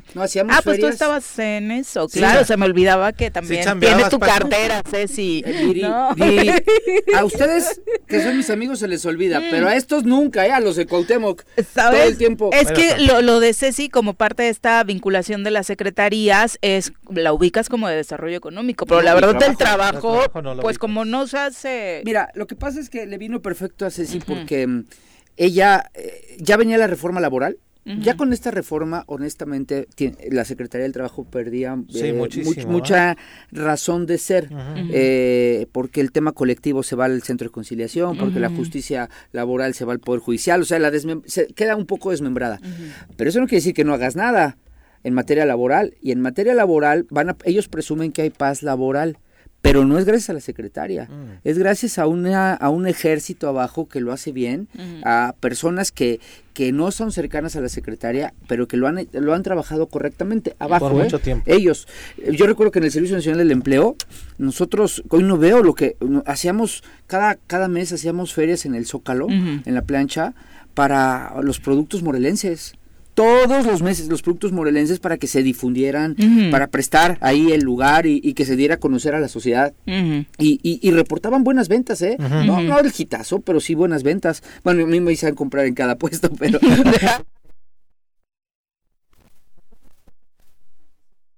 el tema laboral ahorita pues, pues no, absolutamente nada. Si no menciona esto de las ferias ni recuerdo que está damos eh, autoempleo todavía, el, programa autoempleo. Recuerdan claro. en Puente Dixla. Sí gracias. Para que vean que no solo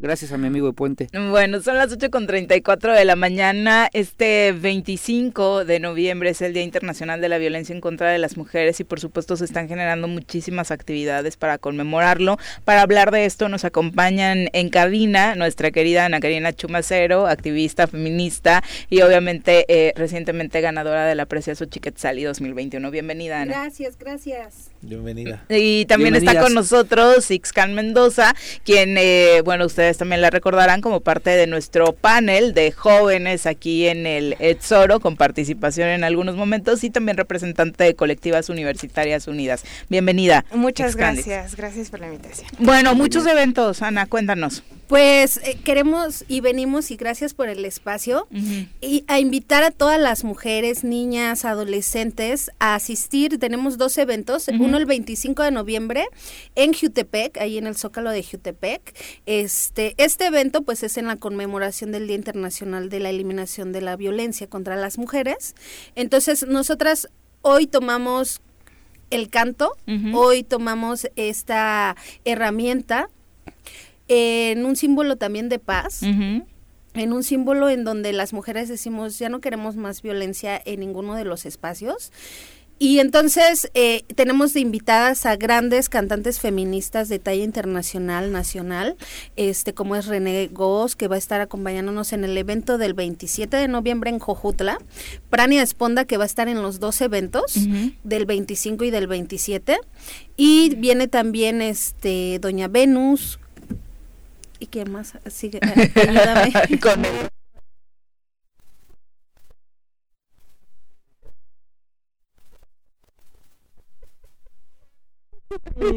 Sí. Sí, pues eh, justamente hacerles la, la, más cordial invitación a todas las mujeres que nos escuchan y pues al público en general que quiera asistir y participar. Efectivamente tenemos afortunadamente estas dos fechas. Eh, justamente es Prania Esponda y Doña Venus el jueves 25, justo el 25 de noviembre, en la plancha del Zócalo de Jutepec. A las eh, a las 5 de la tarde, en Jutepec a las 5 de la tarde. Y pues a esa hora las esperamos, es un evento gratuito, va a haber mercadito feminista, va a haber eh, lectura de posicionamientos, lectura feminista, eh, aprovechando pues todo este espacio justamente un canto de justicia por las mujeres eh, como una forma también de protesta, de manifestación, de un espacio de encuentro en el que pues nos, nos coordinemos, nos juntemos todas justamente a hacer esta, este, este canto de justicia en el estado de Morelos. Y el 27, eh, sábado 27 en Jujutla, también va a haber Mercadito, viene René Ghost y Prania Esponda, además de artistas locales que son Némesis y la Niña del Volcán. Eh, también importantes artistas del estado de Morelos que se han desenvuelto todas en este ámbito del rap feminista y de la música consciente. Entonces, eh, justamente escogemos esta, mm, esta forma este año de manifestarnos de una forma un poco distinta en el cual en la cual seguimos tomando los espacios públicos, pero también eh, buscamos hacerlo en distintas sedes para que también pues tenga representación, tenga asistencia de las mujeres del sur, que además tienen una fuerte representación en la colectiva Marea Verde. Que, aparte es un tema muy importante que el feminismo no centralice, ¿no? Por supuesto. Y, obviamente las actividades que las organizaciones eh, generan, me parece bien importante que sea un trabajo con absolutamente todos los municipios, ¿no? Claro, sí, sí, esa fue justo la idea, que pudieran ellas acercarse y que también justamente descentralizáramos el, el evento. También, asimismo, el evento del centro escogimos que fuera Jutepec, esa vez justamente pues para darle participación a estos otros municipios. Y pues esperamos a todas las mujeres y niñas, es un evento totalmente seguro. ¿Dónde va a ser? En Jojutla va a ser en el auditorio Tlaxcuapan, que es el auditorio municipal, es el nuevo, digamos, pero está en la, como en la plancha de Ajá, en la, avenida principal de ahí de Jojutla. Y aquí nos escuchan mucho en la zona sur, ¿eh? Sí. Ah, pues. Y justo nosotras, eh, a, base de una investigación que hemos estado realizando sobre violencia digital, que ya habíamos platicado de esto como hace un tiempo, este quisimos tomar esta sede en específico de Jojutla por la cantidad de mujeres que hay eh, para denunciar, ¿no?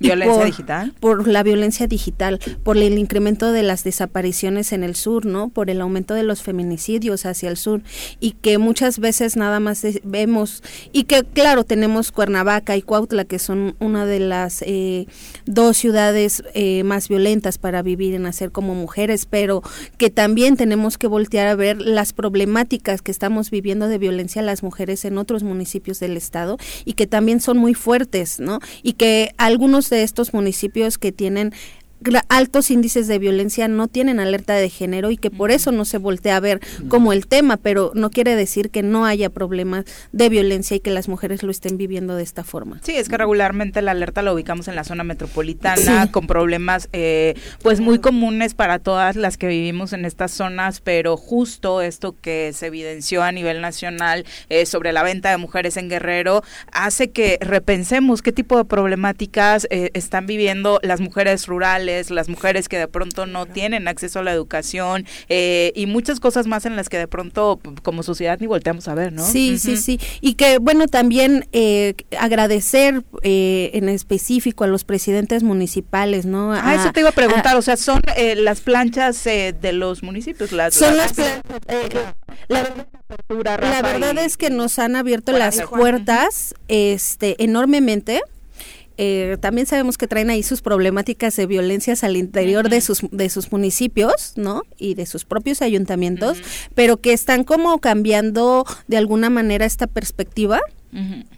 Y nos abrieron las puertas, este, tenemos como, estamos muy cobijadas por, por ellos, eh, Rafa Reyes, Juan Ángel, este, en donde han mostrado su voluntad para hacer cosas. Y inclusive en el posicionamiento que vamos a leer en los dos municipios que los posicionamientos van dirigidos al Congreso del Estado al gobierno del estado y a los municipios, eh, eh, en general todos los municipios, entonces cada uno con sus especificaciones, pero ellos también van a firmar compromisos dentro de estos posicionamientos, ¿no?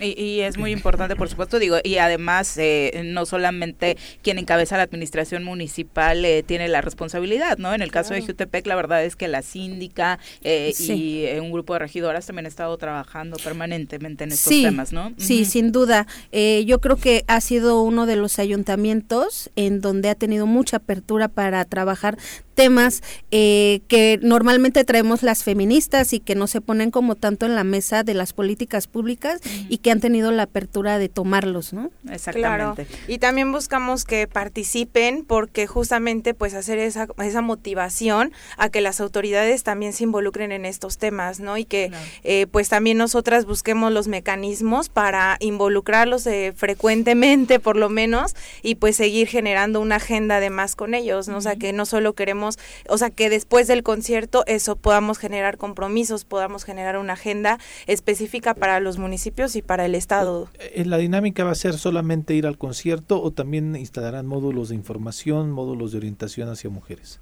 Sí, vamos a tener eh, la mercadita feminista. También va a estar Raborta, que es la voz que estamos llevando a, a esta gira, dando información.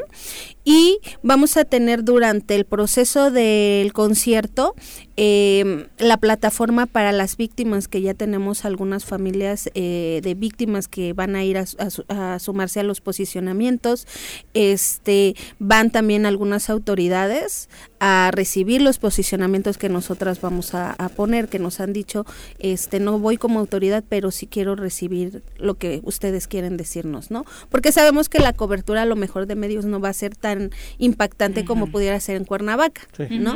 Y pero que algunas autoridades nos han dicho que que sí van a ir que si no tenemos ningún problema en que asistan por la cuestión política de, de pues la posición feminista, pero que ellos quieren recibir como estos posicionamientos. Entonces sí vamos a tener como algo muy interesante que se va a ir dando ahí. ¿Por qué lo presentan al Congreso? O sea, ¿por qué después de eso no van al Congreso y ya se apersonan? Sí, los pues vamos a presentar. Guajes, ¿eh? Los consentidos de Viri.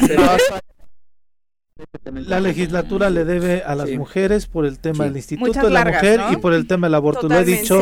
Parecía que iba a salir más rápido. Sí, seguimos este ahí dándonos largas con el IMENA a ver qué pasa, ¿no? También, por con supuesto, la designación de qué bueno, qué bueno que hablen con los alcaldes porque eventualmente cuando se logre este paso, que no tendría que hablarse de logro, sino se, se procese lo que ya se tendría que haber procesado, va a municipios.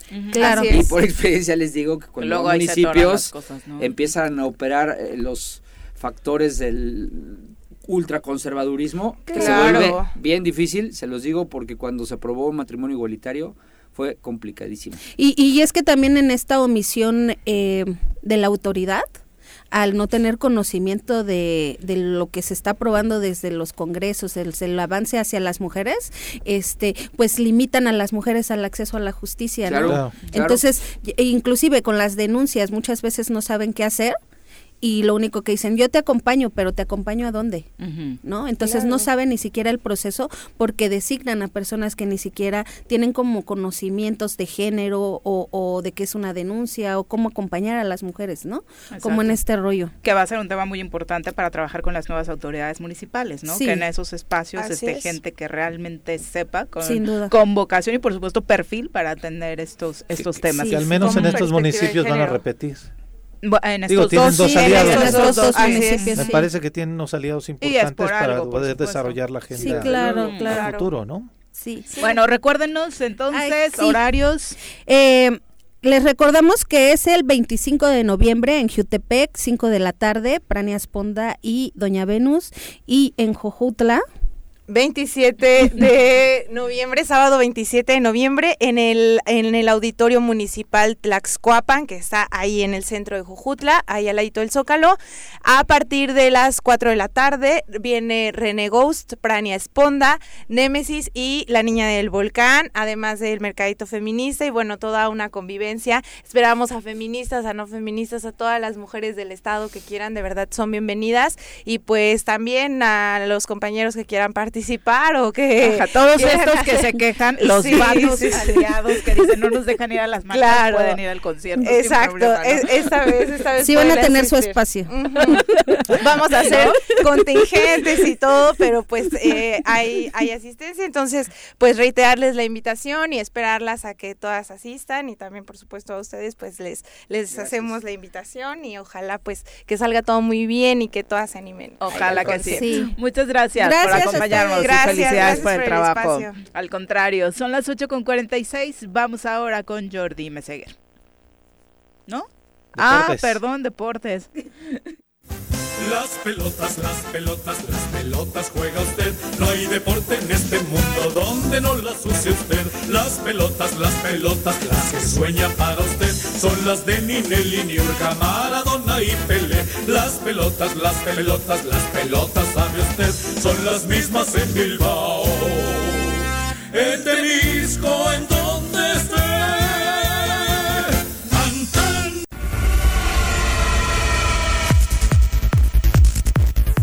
Eh, muy buenos días. ¿De qué va a ser tu comentario político, Bruno? buenos días, Viri.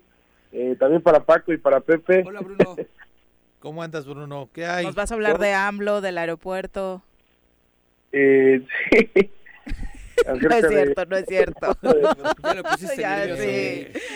no, quiero que hables del Cruz Azul porque estoy muy cerca de Viri y me vaya a dar una chinga. ¿Qué traes, liguilla? Bruno, no, no nos vayas a colgar, ¿eh? No te enojes tampoco.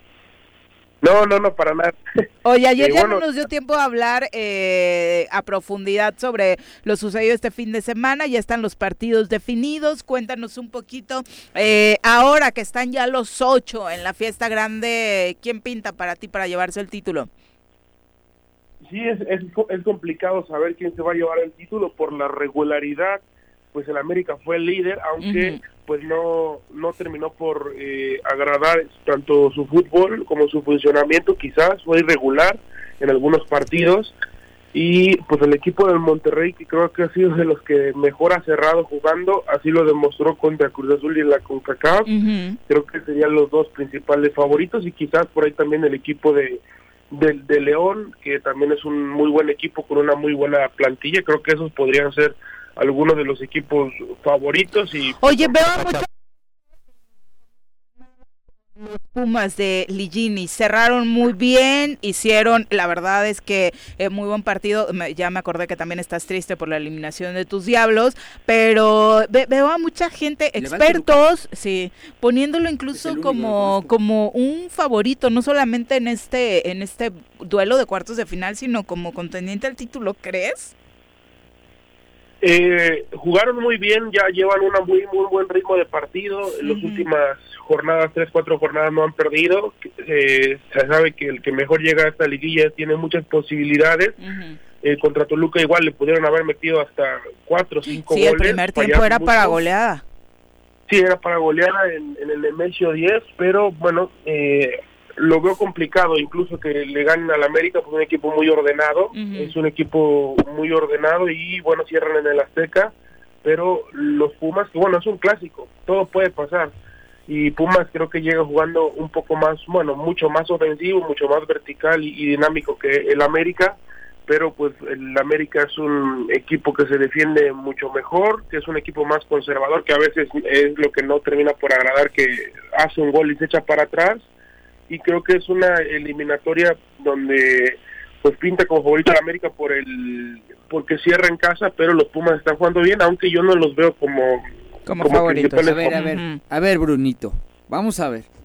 Los Pumas están sobredimensionados. Y te voy a decir ahí sí coincido. Yo te voy a decir por qué. A ver, sí les califican de milagro en un partido, en un partidazo que le hacen al Cruz Azul, es cierto, pero ustedes saben que Cruz Azul tenía una mala temporada. No, y la problemática interna que se viene. Y eso, eso ya todos, ay, no manches, qué partido, qué grandeza de equipo. Eh, ojo, eh, el Cruz Azul ya no estaba jugando bien.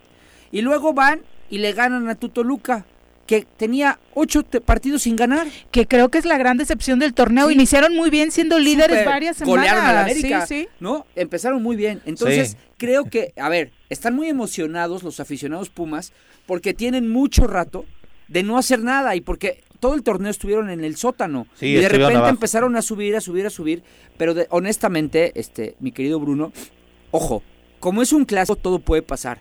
Si me preguntas a mí, claro que no me hubiera gustado jugar contra los Pumas porque les das una plataforma emocional para salir todavía con más garra, porque además no olvides que el América ha eliminado a los Pumas de liguilla las últimas, o sea, de las liguillas que han jugado América Pumas, las últimas tres ocasiones América con una amplia ventaja, claro. Sí, exacto. Y la última fue una goliza que les propinaron. Entonces les das emoción, les das el factor emocional para que todavía se sigan catapultando un poquito más. No me hubiera gustado jugar contra Pumas, hubiera preferido hasta el Monterrey, que creo que era, era como más eh, neutro, más técnico, el más, táctico el partido.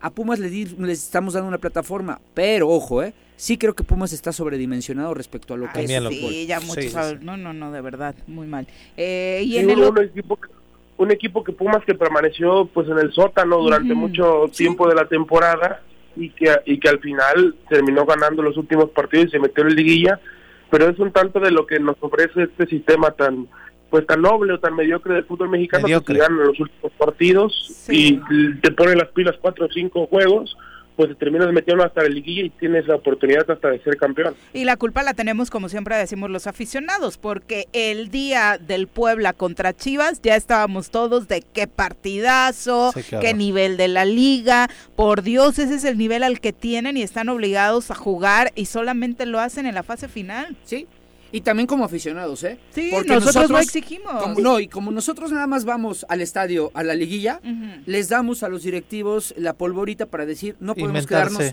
no podemos quedarnos en liguilla porque el resto de la temporada no están llenos nuestros estadios. También hay que decirlo, y yo soy de esos, ¿eh? Sí, claro. Yo soy de los que va a ir a la Azteca el, el sábado. fase final. Hace uno voy porque me vayan a robar la cartera, este, pero hace CU sí, digo, a la Azteca sí voy.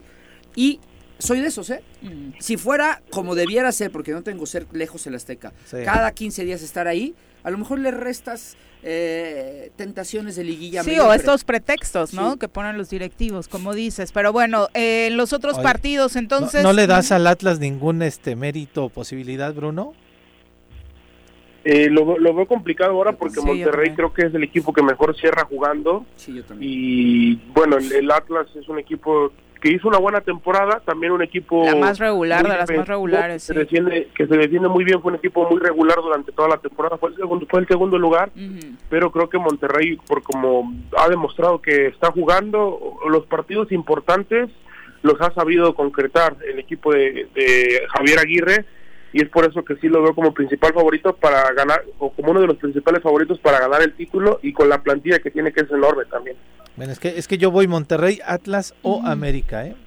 eh como favoritos de campeonato. ¿En serio? Sí. No, yo veo mejor a León, no, incluso más que Monterrey y en tercero al América. No, y yo creo que no estamos hablando de un equipo que ha jugado muy muy bien que es el Puebla, ¿eh? De verdad, creo que futbolísticamente es el que más me ha gustado ver este torneo.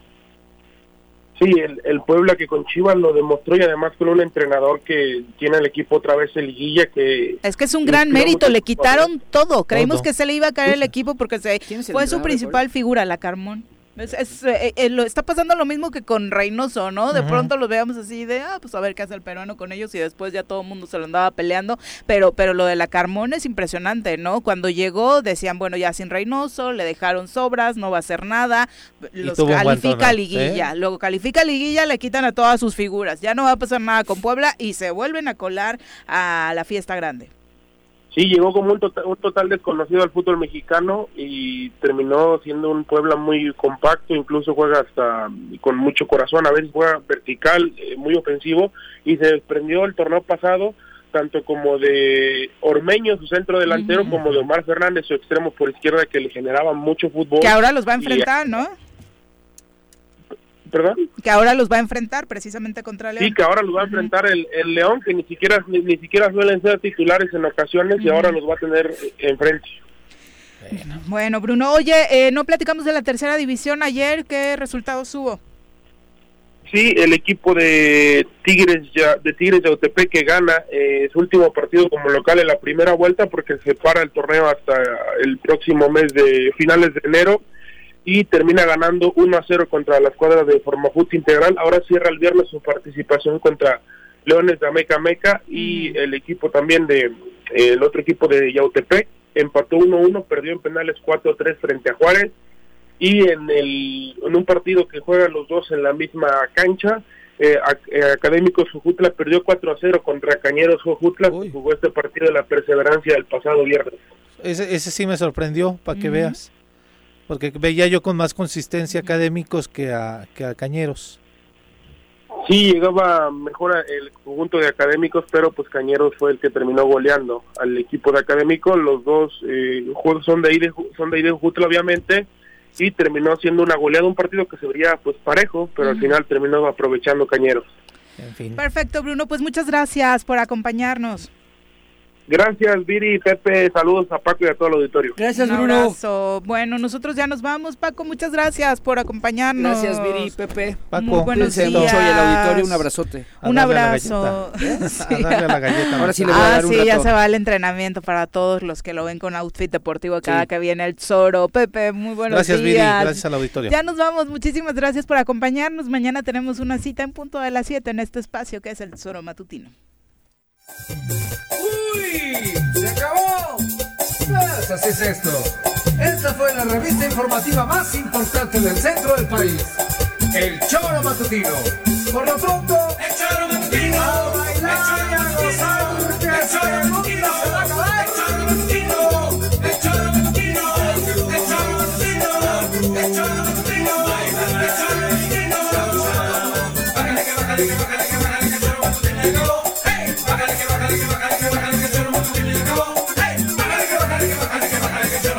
acabó.